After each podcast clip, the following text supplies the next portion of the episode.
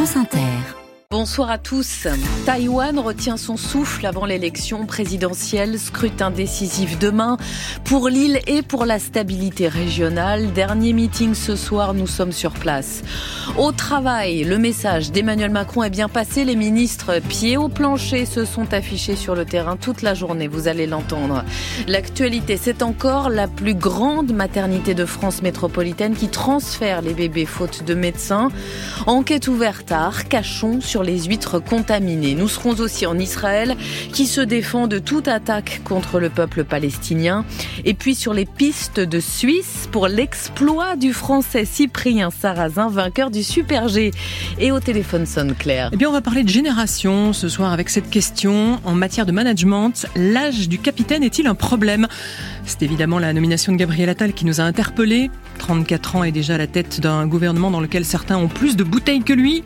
Mais cela existe aussi dans le milieu professionnel. Alors on va se demander si c'est compliqué de diriger des plus âgés ou au contraire d'accepter les ordres de plus jeunes que soi. Vous avez sûrement des histoires à nous raconter à ce sujet, des témoignages à apporter. Alors on attend vos appels au 01 45 24 7000. La campagne s'achève donc à Taïwan avant la présidentielle de demain. Et parmi toutes les élections de l'année dans le monde, près de la moitié des habitants de la planète appelés aux urnes en 2024, ce scrutin a une importance particulière parce que l'île est au cœur d'une rivalité grandissante entre les deux grandes puissances que sont les États-Unis et la Chine. Pékin revendique la souveraineté de l'île. Bonsoir Sébastien Berriot. Oui, bonsoir Hélène. Vous êtes notre envoyé spécial en direct de Taipei. Dernier meeting donc tout à l'heure de celui qui n'est pas le favori mais qui milite pour un rapprochement avec Pékin. Oui, ambiance survoltée tout à l'heure dans la banlieue de Taipei. 250 000 personnes, drapeau de Taïwan à la main pour accueillir Ro Yui. C'est le candidat du Kuomintang, l'ancien parti unique de la République de Chine.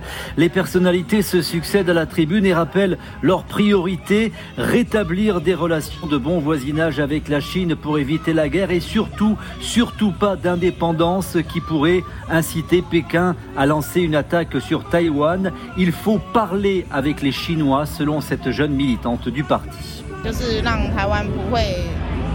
Taïwan ne doit pas s'orienter vers l'indépendance et comme ça, il n'y aura pas de guerre et nous n'aurons pas peur de la Chine. Nous espérons que nous pourrons être de bons amis avec la Chine. Certains au sein du parti vont même plus loin dans la relation avec la Chine comme ce retraité. Nous sommes tous chinois, nous sommes dans la province de Taïwan. Notre patrie est la Chine. C'est un pays, deux systèmes, nous avons notre démocratie, ils ont leur pouvoir centralisé, mais nous appartenons au même pays. Et le candidat du Kuomintang qui a fixé le cadre de ces élections, un choix selon lui entre la guerre et la paix. Et la Chine est très présente hein, dans cette campagne, Sébastien.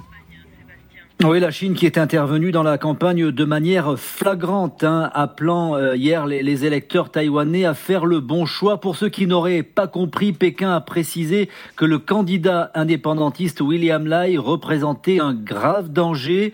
Et puis l'armée chinoise a promis tout à l'heure d'écraser toute tentative d'indépendance. Ce n'est pas nouveau, mais c'est un sérieux coup de pression sur les électeurs à quelques heures du vote. Sébastien Berriot en direct de Taipei à Taïwan. Lui a pris la direction de Kiev, à peine nommé au Quai d'Orsay. Stéphane Séjourné, au travail, ce que leur a demandé le chef de l'État ce matin au terme d'un conseil des ministres express, une demi-heure sans compte rendu, tout dans l'image de ces ministres qui s'affichent depuis sur le terrain.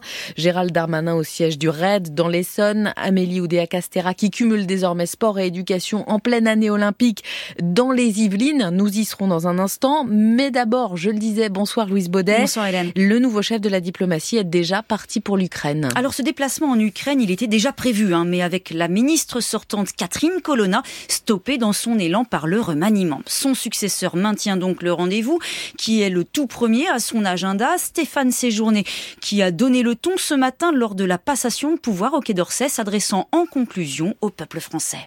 Empêcher la guerre, c'est garantir votre sécurité. Aider l'Ukraine, c'est garantir la victoire de la démocratie sur euh, les totalitarismes. Je vous le dis ici, nous serons euh, au rendez-vous de toutes ces promesses. Stéphane Séjourné, dont l'entourage souligne les liens avec les autorités politiques ukrainiennes, liens noués dans le cadre de ses fonctions de patron du groupe Renew au Parlement européen.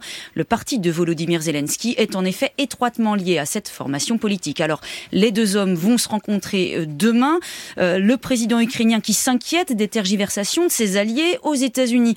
Les républicains bloquent 50 milliards de dollars d'aide militaire destinée à l'Ukraine et côté Union européenne.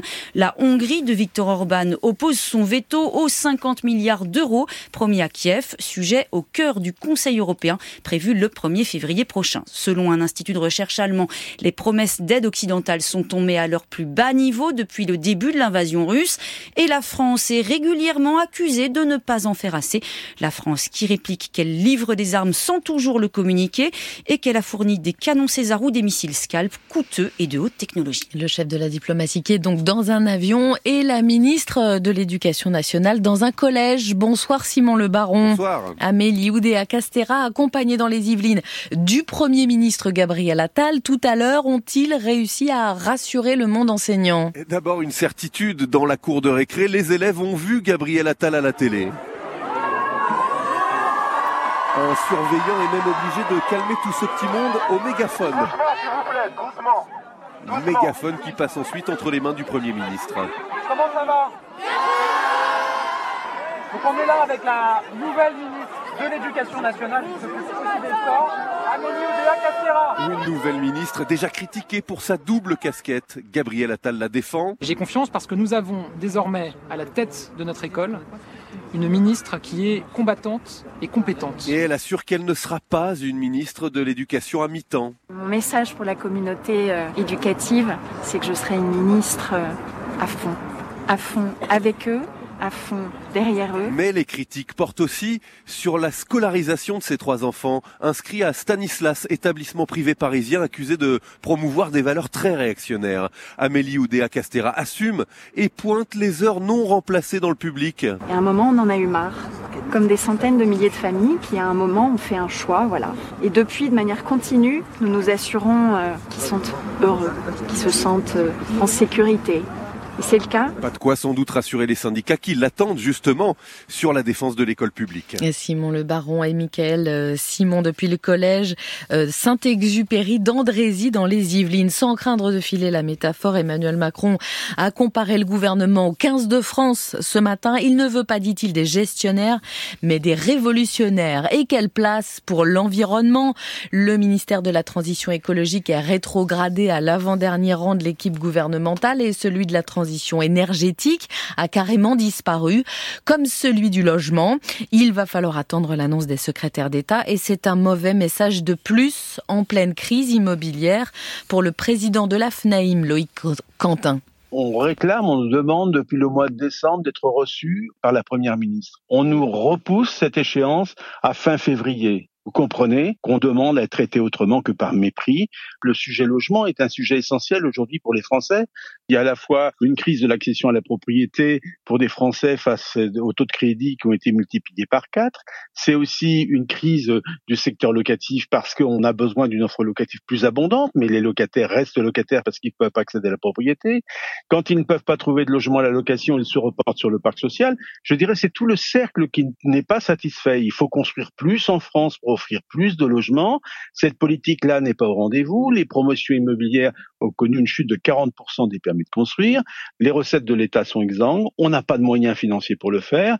Donc je dirais que c'est toute la chaîne immobilière qui est en difficulté. Mais on n'est pas entendu. Le président de la FNAIM avec Béatrice Duguay, le chef de l'État, euh, devrait prendre la parole en début de semaine prochaine avant le discours de politique générale du Premier ministre. C'est la plus grande maternité de France et elle n'a plus les moyens de s'occuper de tous les nouveau-nés. La maternité Jeanne de Flandre à Lille, 5000 naissances par an, manque de médecins et de pédiatres. Alors certaines patientes et leurs bébés sont transférés dans d'autres hôpitaux de la région et même en Belgique et ça va durer jusqu'au mois de mai.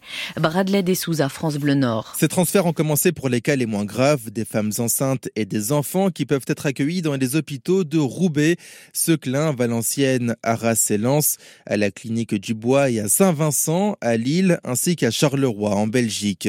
Des transferts parce que la maternité Jeanne de Flandre doit faire face à une pénurie de pédiatres pour remplacer ceux qui ont quitté l'hôpital ou ceux qui sont en arrêt maladie, ce qui a amené le directeur de l'établissement à diminuer les capacités d'accueil.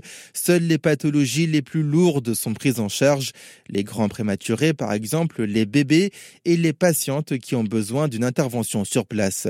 Selon une porte-parole du CHU, cette situation est inédite à cette période de l'année. D'habitude, ces transferts ont lieu l'été lorsque le personnel part en vacances.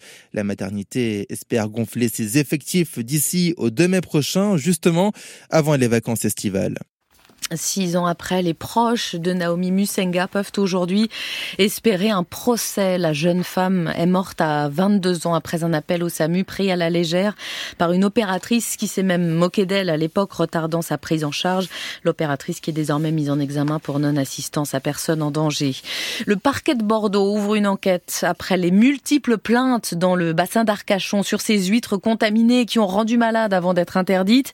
Dernière en date, celle d'un collectif d'associations écologiste, persuadés que certains savaient que le réseau d'assainissement avait pollué le, le bassin et ont fermé les yeux.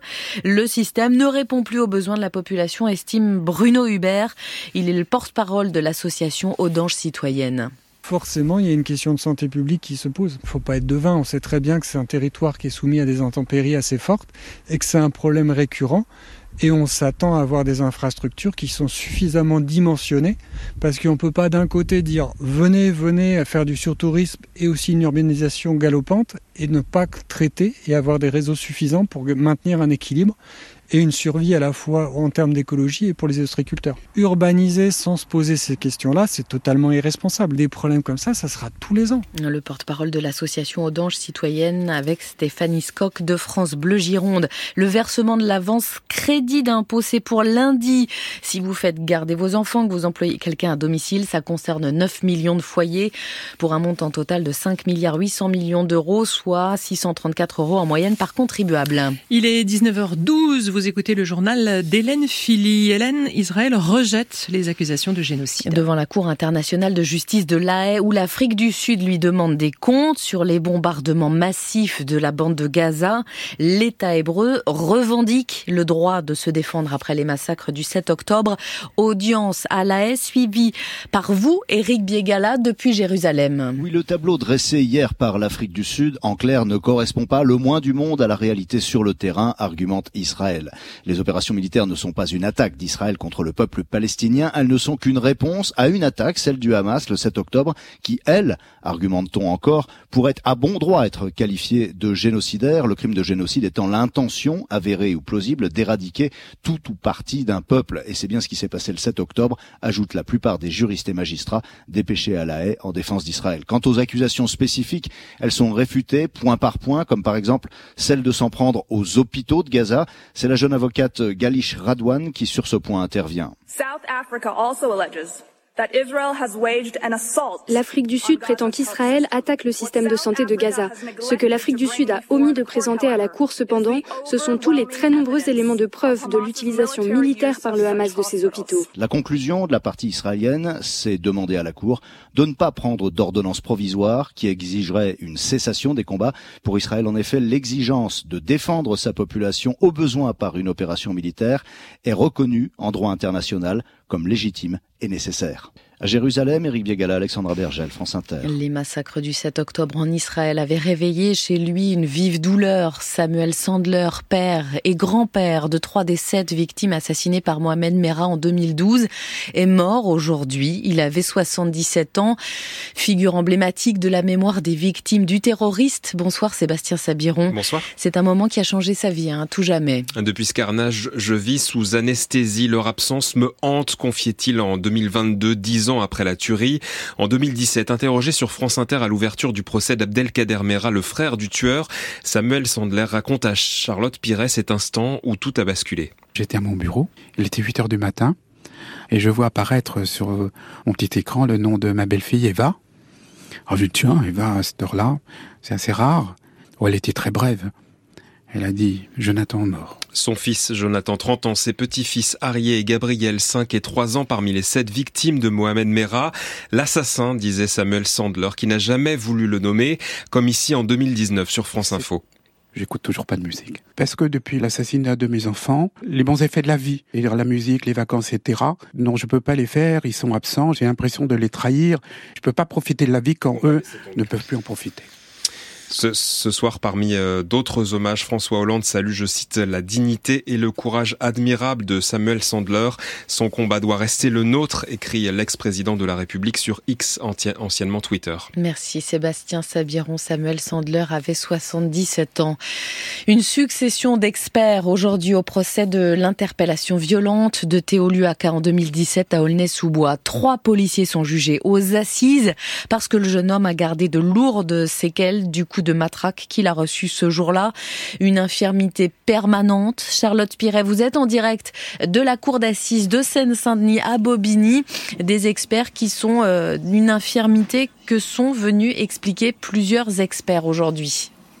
Et l'exercice n'est pas simple. Il constitue certainement une humiliation supplémentaire pour Théo Luaka, mais il n'en est pas moins nécessaire dans le cadre de ce procès aux assises. Alors on y va, expert après expert, sept depuis ce matin, pour détailler la blessure à l'anus causée par le coup de matraque télescopique, longue tige métallique déployée devant la cour, le déchirement des sphincters internes et externes sur 10 cm de profondeur, la première intervention chirurgicale dans les heures qui suivent, la douleur, les saignements, puis la deuxième opération pour lui enlever la poche d'évacuation avec laquelle le jeune homme a été contraint de vivre pendant plus d'un an. Et paradoxalement, la qualité de vie qui se dégrade encore, car certaines lésions sont irréversibles et causent d'incontinence. Vous imaginez bien ce que ça signifie comme difficulté pour sa vie sociale, professionnelle, sa sexualité, indique un des médecins experts à la barre. Il aurait besoin d'un suivi proctologique toute sa vie, ajoute une autre experte. Météo Luaka ne suit pas la rééducation prescrite. J'ai tout fait pour lui expliquer les possibilités d'amélioration, mais lui nous dit qu'il n'y croit pas. Aujourd'hui, le jeune homme est handicapé à plus de 80%, ajoute encore l'experte.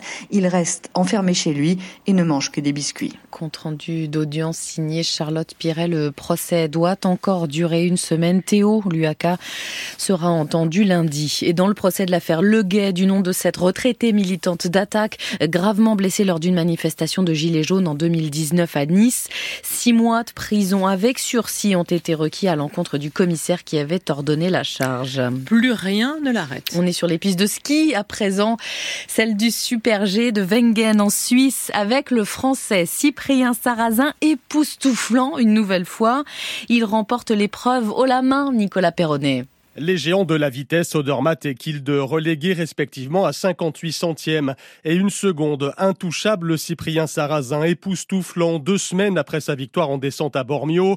Le skieur du Dévoluy signe le premier succès français en Super G depuis dix ans. C'était une course presque parfaite. Je surfe sur la vague. Je me fais toujours plaisir, toujours autant plaisir. Aujourd'hui, peut-être même encore plus. J'ai senti qu'il y avait vraiment de la vitesse. Deuxième victoire et troisième podium de l'hiver pour celui qui avant cette saison ne comptait qu'un succès en Coupe du Monde. En 2016, en géant parallèle, pour le skieur de 29 ans, c'est mentalement que tout a changé. J'ai réussi à me poser les bonnes questions. Comment je peux être meilleur J'ai dit, bon, bah, je vais travailler mentalement. C'est le seul endroit où où j'ai vraiment des progrès à faire. J'ai bien bossé, voilà, je me suis entouré des bonnes personnes et ça paye. Avec ce début de saison fracassant, Cyprien Sarrazin s'invite presque malgré lui dans la course au globe, numéro 3 mondial en Super G, numéro 2 en descente.